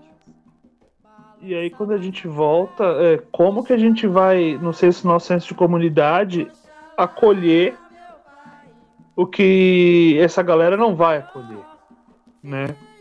Então, hoje você pensa num terreiro, um local, um local cheio de gente branca, está assim, né? Mesmo é, levantando toda a história da, da diáspora, levantando todos os assuntos de novo de inclusão social que a gente tem, que a gente quer fazer isso. Os terreiros estão predominantemente brancos. Os nossos terreiros provavelmente estão assim, né? E aí como que a gente acolhe? Porque a gente olha a, é, quer dizer, a assistência pobre ela não entra no terreiro só, só entra para corrente quem pode bancar com com a festa, com o esporte, né? O, a, a Ubanda não é, não é para ser um esporte caro. Mas ela ficou. Um esporte caro e excludente. Né? E aí, como que a gente vai acolher esse pessoal agora? Porque as igrejas evangélicas estão nadando de braçada fazendo isso né? A, se, se a gente for pensar na questão das mulheres, é quem olha as crianças. Né? Quando você tem um terreiro com muitas mulheres, todas olham as crianças. Quando você vai para uma igreja evangélica, você tem sempre uma irmã que está destinada a olhar as crianças. Ou, ou, melhor, né? quando uma vai trabalhar, a outra olha as crianças. Quanto mais rico o terreiro, você vai excluindo mas esse tipo de gente, quer dizer, você vai indo até. As giras vão indo até horários que deixam de ser é. Né? Quem tem criança pequena ou quem pega transporte público já começa a ser, sentir uma dificuldade de ir. Né? Quer dizer, eu vou começar uma gira às 8 horas da noite, até qual horário que a gente tem que ir? Vai até o sol raiar? Espera aí, tem ônibus para pegar se eu tenho criança, e aí, como é que fica? Né? Só vai quem tem carro? Só vai quem tem o bebê conforto no carro para ir junto? Então acho que você exclui muita gente. Você começa a excluir muita gente nessa nesses sistemas. O que a gente pode conversar sobre isso? Você levantou uma questão fundamental aí, as mães solo. Né? Como fica a mãe solo no terreiro? Na maioria dos terreiros ela não fica, porque especialmente se ela tiver filhos pequenos e ela é sozinha, com quem que ela deixa essas crianças se não existe dentro do terreiro nada que possa permitir que essas crianças permaneçam ali durante o trabalho? Então ela não vai. Ela vai ser acolhida onde? Na igreja evangélica. As neopentecostais estão aí para isso. Existe todo um aparato para acolher essas crianças, dessas mães solo. Ela é mãe solo, ela é pobre, ela não tem um carro e ela é negra. Onde que ela vai? Onde ela se encaixa num terreiro branco, de entidades brancas, masculino, de classe média alta, né, na teoria. Ela não se encaixa. Então, ela não vai nem entrar. Talvez ela vá na assistência uma vez, duas vezes. Ela percebe que aquele lugar não é para ela. Então, onde ela vai buscar o acolhimento?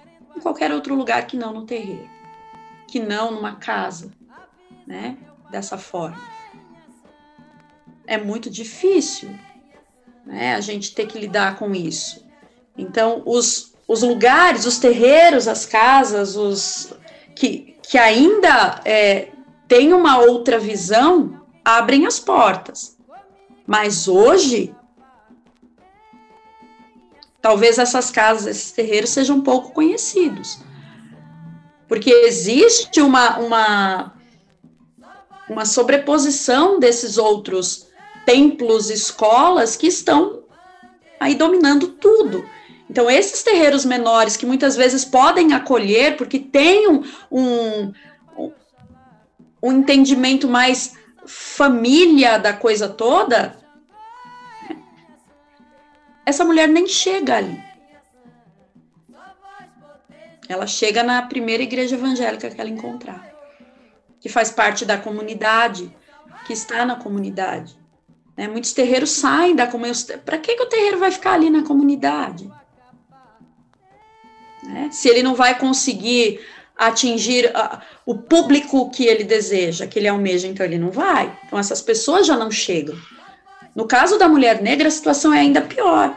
Quando ela se depara com um terreiro de homens brancos, ela não vai, ela não fica.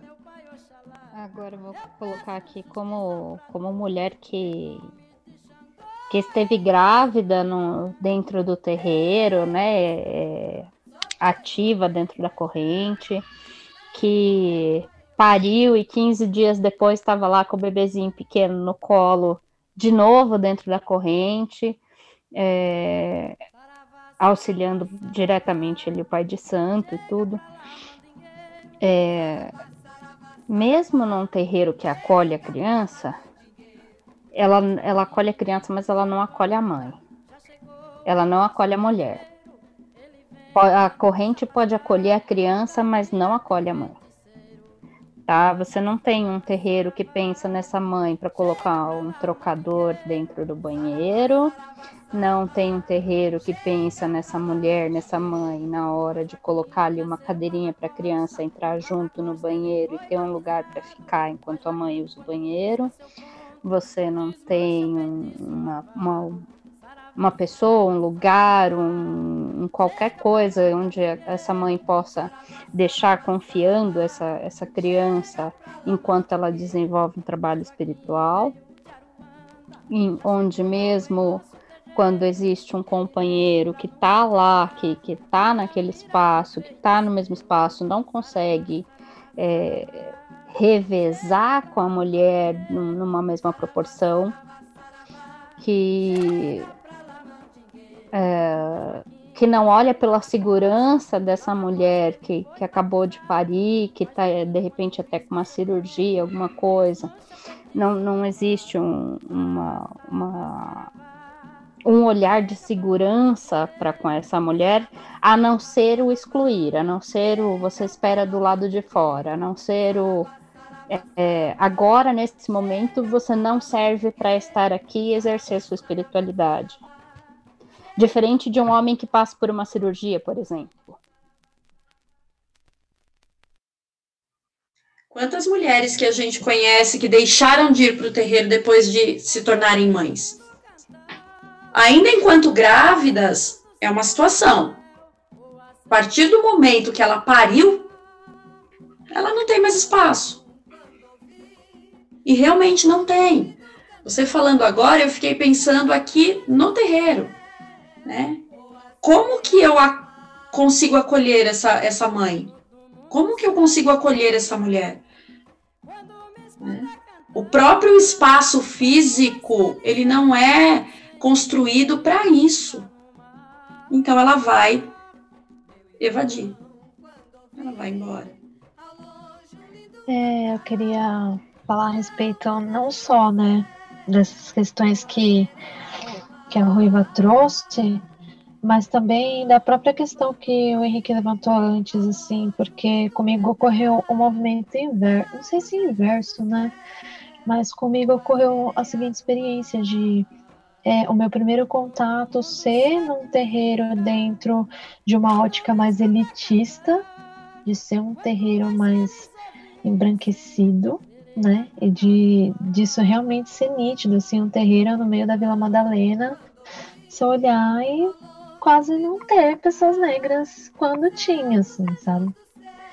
E, e sair dessa, dessa, dessa perspectiva e chegar num lugar onde o, o, dirigente tinha né, toda a caminhada e a experiência de ter, um, ter tido um terreiro aberto numa favela, por exemplo.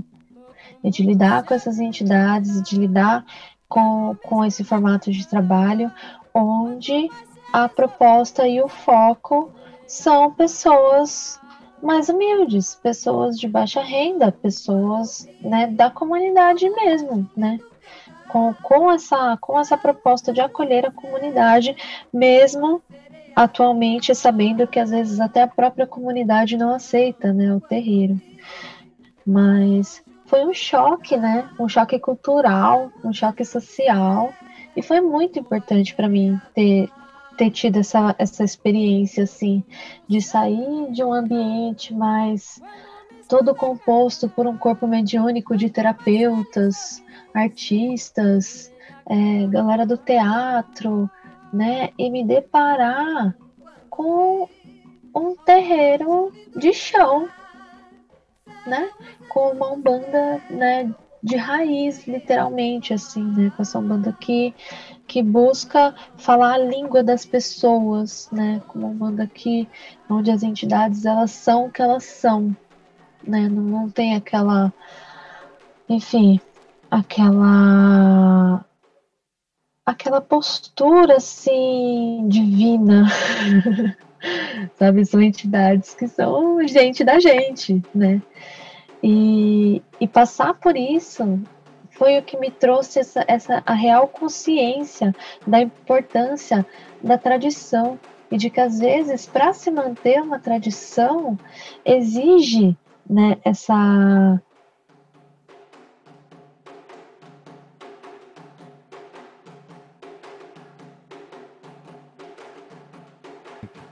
ela, ela conclui falando da, da tradição e caiu.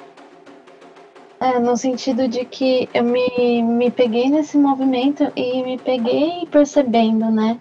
E, a, e avaliando, assim, como é difícil manter e nutrir isso, porque depende realmente de quem está inserido ali, de passar aquilo para frente, né? De alimentar aquilo. E quando me, me deparei é, dentro dessa, dessa banda mais familiar, vamos dizer assim, né, essa coisa mais simples e mais íntima, eu também me peguei dentro desse espaço onde era meio que todo mundo fazendo tudo, né, desempenhando todas as funções, e no meu caso ainda estava com uma bebê, né, e, e já tive já tive momentos assim de tipo fazer gira inteira com ela no colo. Já tive momentos assim de tipo tá naquele perreio com a criança e não poder passar ela para o meu marido, porque meu marido estava virado trabalhando com a entidade e de não ter ali um suporte do próprio do próprio corpo mediúnico, de não ter ali o suporte, de não ter aquele senso das pessoas de tipo, olha, pera, deixa eu segurar um pouco, vamos dar uma aliviada, né? De chegar ao ponto de, tipo, as próprias entidades chegarem em mim e falar: olha, se eu quiser trabalhar, eu vou trabalhar com ela no colo. E, e eu não deixava, né, na, na, naquela época e na, naquela situação. Da entidade falar: mas se eu precisar, você tem que deixar, né? Então, assim, se houvesse um, um pensamento, né, em torno disso. Lógico, eu tinha um cantinho, fazia caminho ali, depois que eles dormissem, dava para colocar ali. Mas, gente, sabe que hora que criança dorme na gira? Quando tá para acabar, só se for. Ou na, na parte chata, que é o comecinho. É, exatamente. Então, assim, é lógico, tinha toda aquela coisa, não, a gente deixa uma caminha ali e tal, né? Tem um cantinho ali para eles, no caso dos bebês e tal.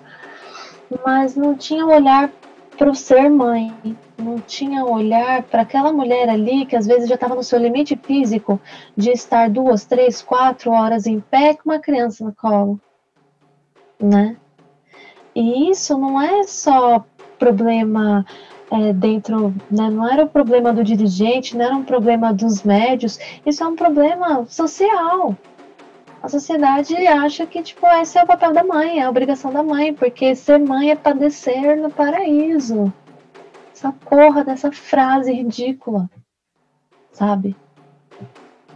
Entendeu? Que acha que, tipo, é isso, é, é, é a força da mulher que ela supera todos os seus limites pelos seus filhos. E tipo, mano, a gente supera todos os nossos limites porque a gente não tem alternativa. Porque se a gente não fizer isso, a gente cai dura no chão e a criança fica lá. Sabe?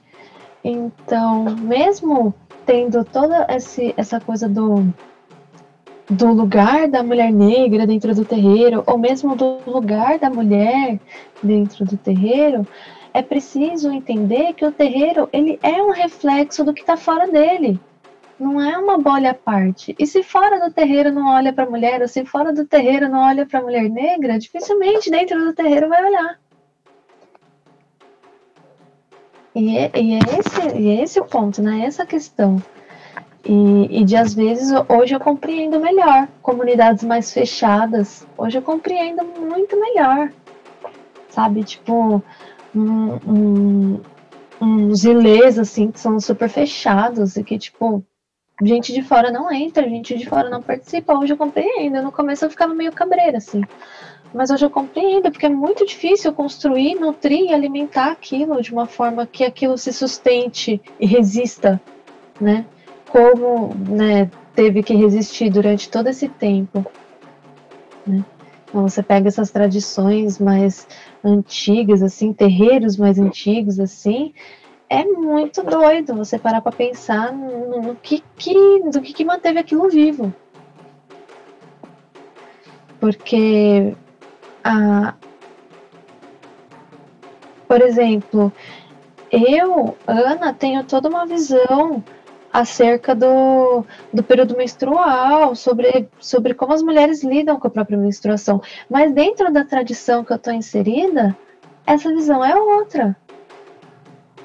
E aí eu tenho que aprender a separar o que, que sou eu e o que, que é essa, essa prática que eu estou inserida, o que, que é essa tradição que eu estou inserida. Então tem coisas que eu simplesmente respeito e aceito. Talvez se um dia, sei lá, eu receber a missão de, de tocar uma banda, eu não sei se eu vou, se eu vou, se eu vou mudar isso, sabe? E aí vai ser uma coisa porque não sou eu que vou tocar. Tem essa também, quem toca são as entidades, então eu não sei qual vai ser o posicionamento da, das entidades em relação a isso.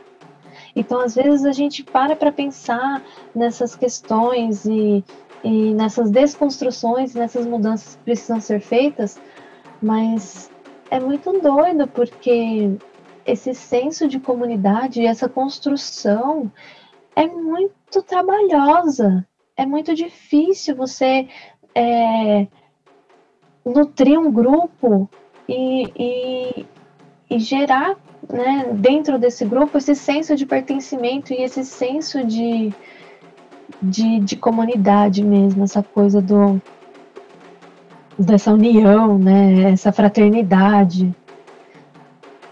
Porque a tendência é que inicialmente a gente sempre veja através do nosso prisma, né? A gente sempre enxerga as coisas com os nossos olhos, assim, a gente não consegue enxergar com o olho do outro.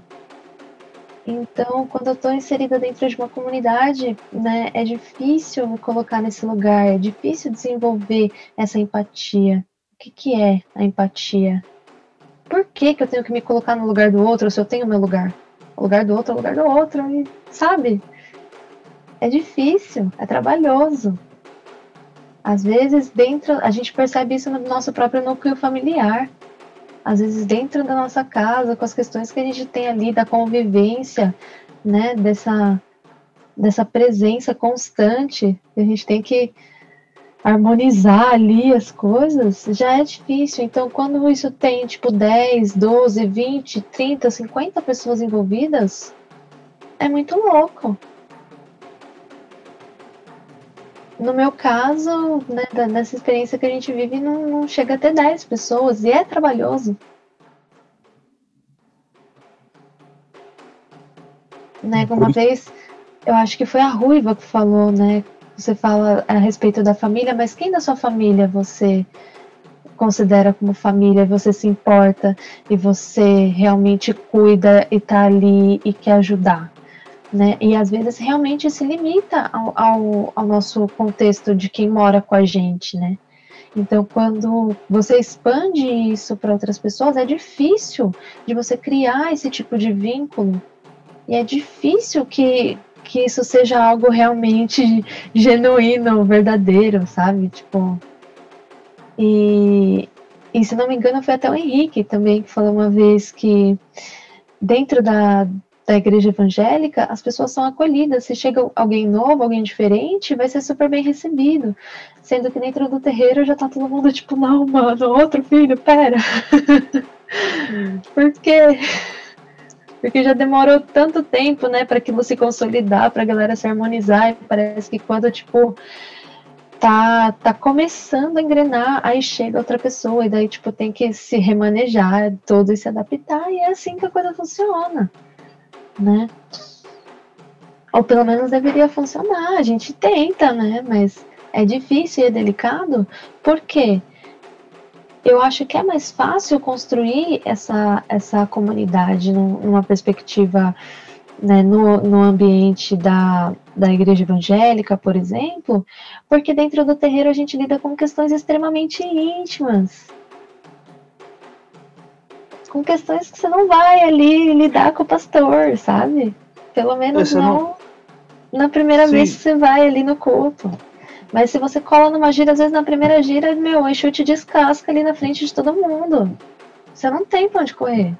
Você tá ali, despido, né? Tipo, nas suas mais, sei lá, nas suas maiores fragilidades. Você tem que lidar com isso né?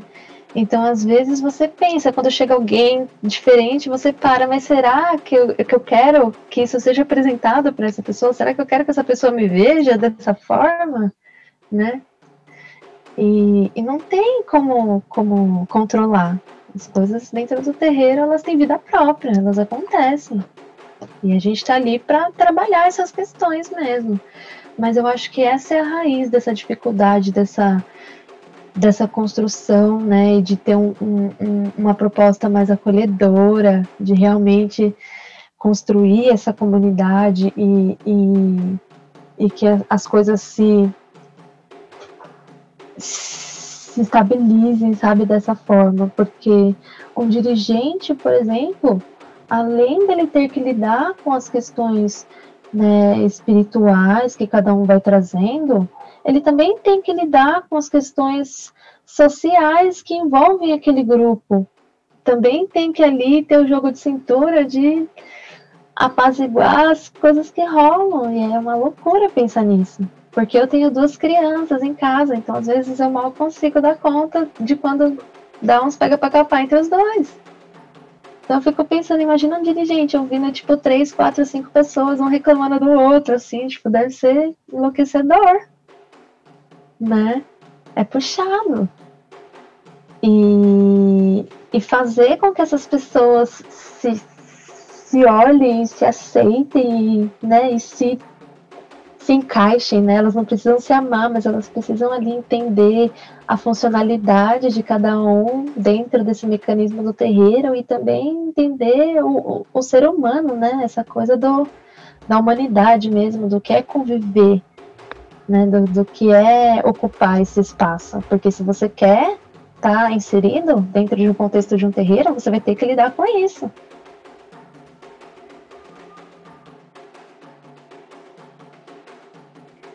É, Ana, é, é lógico que existe essa parte do, do adaptar certos é, certos movimentos dentro de um, de um contexto onde a espiritualidade deveria ser a protagonista, mas eu creio que parte desse acolhimento também vem da administração, sabe? Da, da, das pessoas mesmo.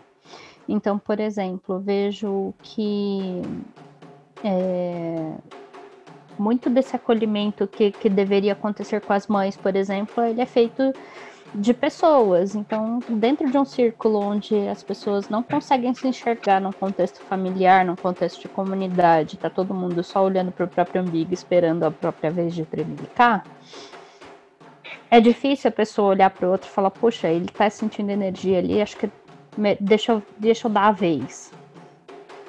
Deixa eu, eu prestar uma assistência.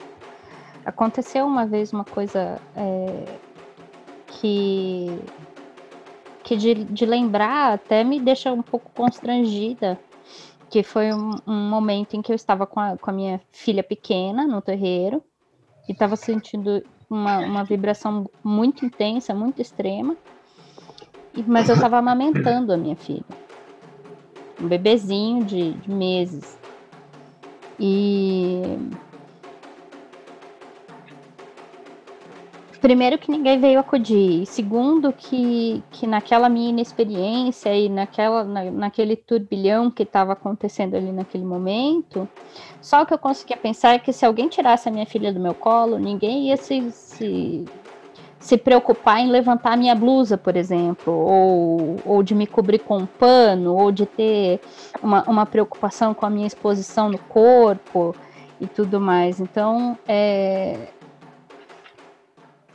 o confiar nas pessoas que estão ali dentro da corrente, como pessoas que realmente se importam com você, que realmente vão ter um olhar cuidadoso, que realmente vão ter uma posição acolhedora contigo, né?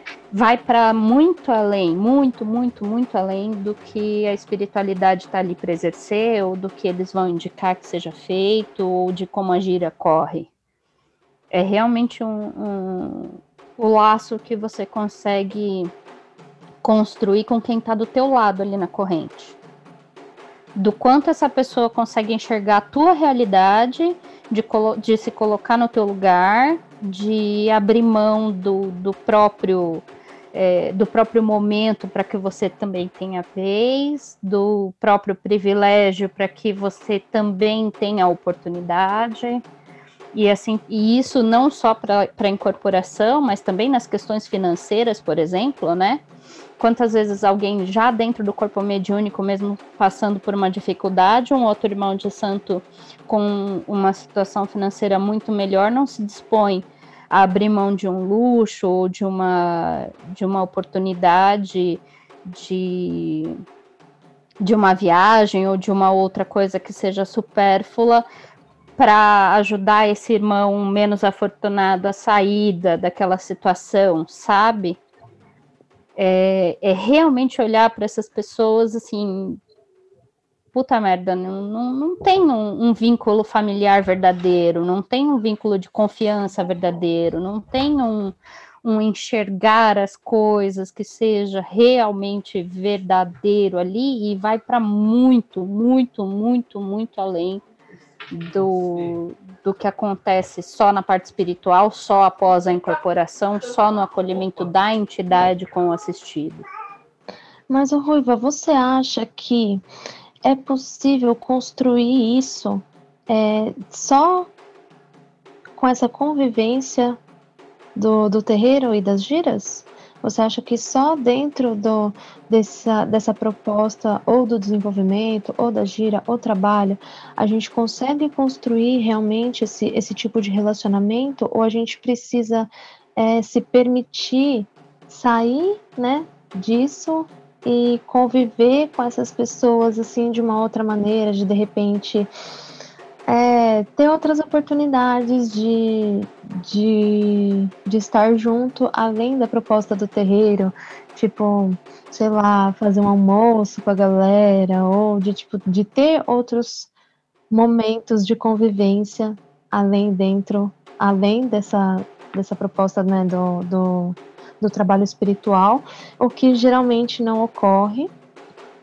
E só dentro do terreiro Essa convivência, se é possível, assim, se você acha que dá para desenvolver esse tipo de relacionamento, se dá para desenvolver esse tipo de olhar acolhedor, se dá para desenvolver esse tipo de relação. Num terreiro com 300 pessoas, não. né? Se você jogar para núcleos menores, eu acredito que sim, porque eu consegui desenvolver é, esses laços de confiança, de comunidade, uma construção familiar de verdade com, com algumas pessoas num terreiro bem pequeno, né? É, e são, apesar do, do terreiro ter fechado as portas por motivos que agora não vem ao caso, essas pessoas elas, elas têm um laço tão forte que até hoje existe essa troca de se acolher, de estarem na casa um do outro, de se preocuparem com a situação de saúde, com a situação financeira, com o lidar do dia a dia, vai para muito, muito, muito além de só a convivência do terreiro e virou realmente uma família. Eu, e, e eu não estou falando de, de duas pessoas, não, eu estou falando de uma turma grande, de 12 pessoas, tá? De realmente se importarem, de realmente estarem disponíveis, de realmente acolherem um ou outro e de estar inclusive disponíveis a acolher outras pessoas que estivessem ali no, num mesmo ideal, num mesmo pensamento, num, num mesmo momento de vida. Ai, que bom saber que isso é possível, assim. É, nessa experiência particular que eu tive inicialmente, apesar de serem grupos pequenos, um primeiro grupo se desfragmentou, se rompeu. E depois um novo grupo se formou, mas aconteceu todo né, o rolê da pandemia. E aí tá tudo meio difícil, né? Porque não dá pra, se reunir e tal. Mas a minha primeira experiência, assim, mesmo sendo num, num grupo pequeno, assim, foi bem estranho.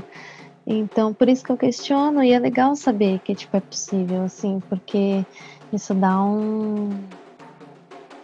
dá um axé, né, pra gente continuar, sabe? Aquela coisa de tipo, não, beleza, vamos aí.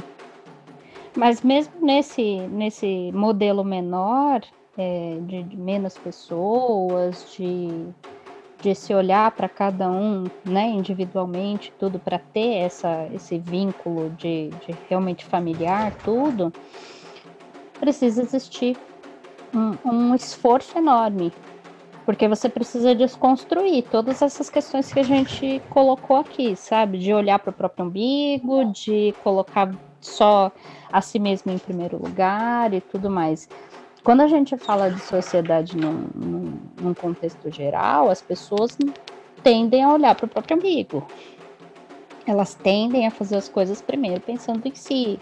Elas tendem a fazer as coisas sem olhar pro lado. Então, de todas essas coisas que a gente já conversou aqui que seriam necessárias para acolher uma mulher, para acolher uma mulher periférica, para acolher uma mulher negra, para acolher uma mulher mãe, para acolher uma mulher mãe solo. Sabe, tudo isso é possível? É, mas depende de quem. Tem que ter um esforço enorme de desconstrução, tem que ter uma, uma discussão que ela seja é, insistida, repetida e feita de forma assim é, é, até exaustão, para que isso fique muito claro, para que isso fique é, marcado na cabeça das pessoas, para que isso tome relevância, tome visibilidade. Eu acho que também tem uma questão da desconstrução do, da caridade nisso tudo, porque você não olha para a pessoa, para a mulher só, para a mulher que é mãe solo, para a mulher que é mãe, para a mulher que é, que é uma mulher periférica, para a mulher que é uma mulher negra, como igual.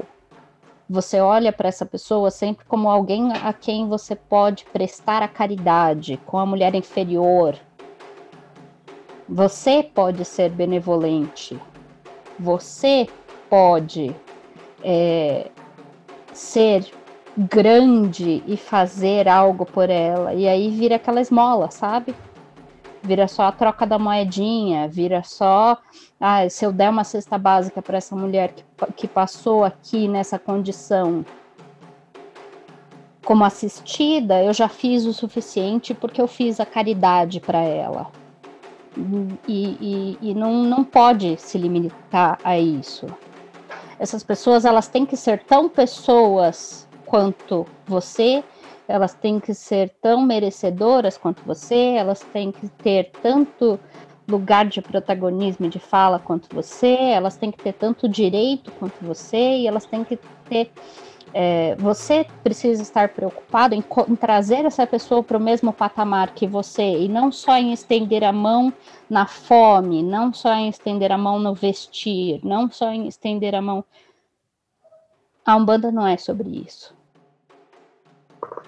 Depois do, do, que, o, do que a Ruiva falou agora, sim, eu lembrei de uma fala dela de um pouco atrás, ela falando assim sobre tirar o protagonismo da esquerda, né? E, e da gente olhar também para as entidades de direita.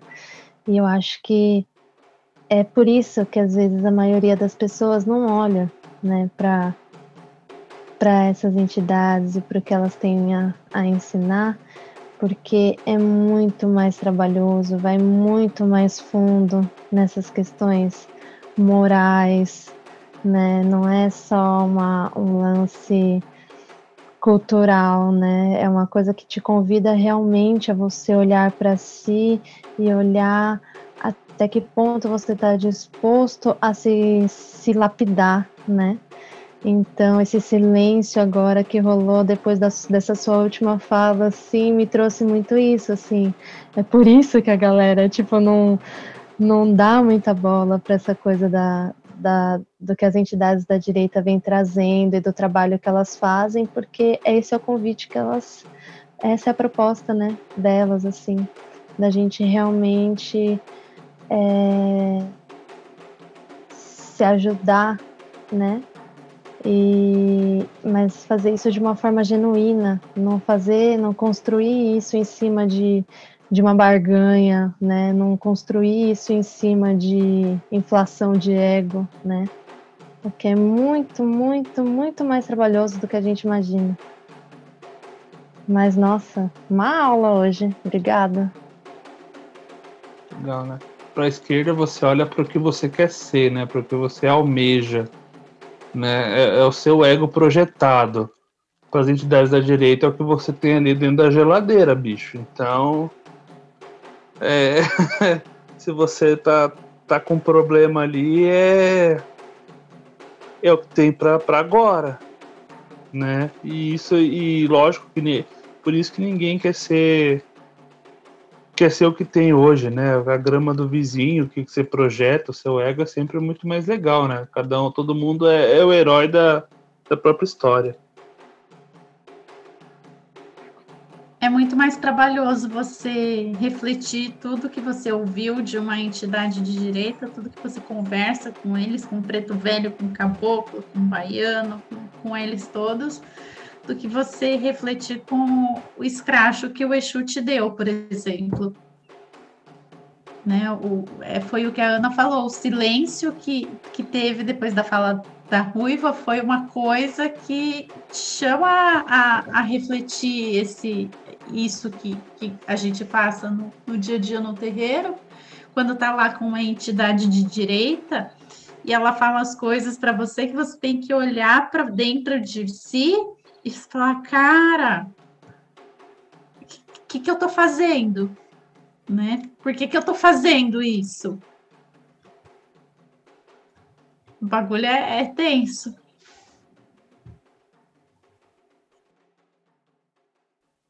É isso, vamos dormir com esse barulho aí.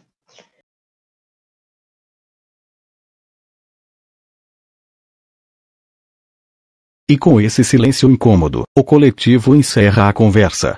Todos agora voltam para suas casas e refletem sobre quem são nesta fila. Esta conversa não termina aqui. Até a próxima.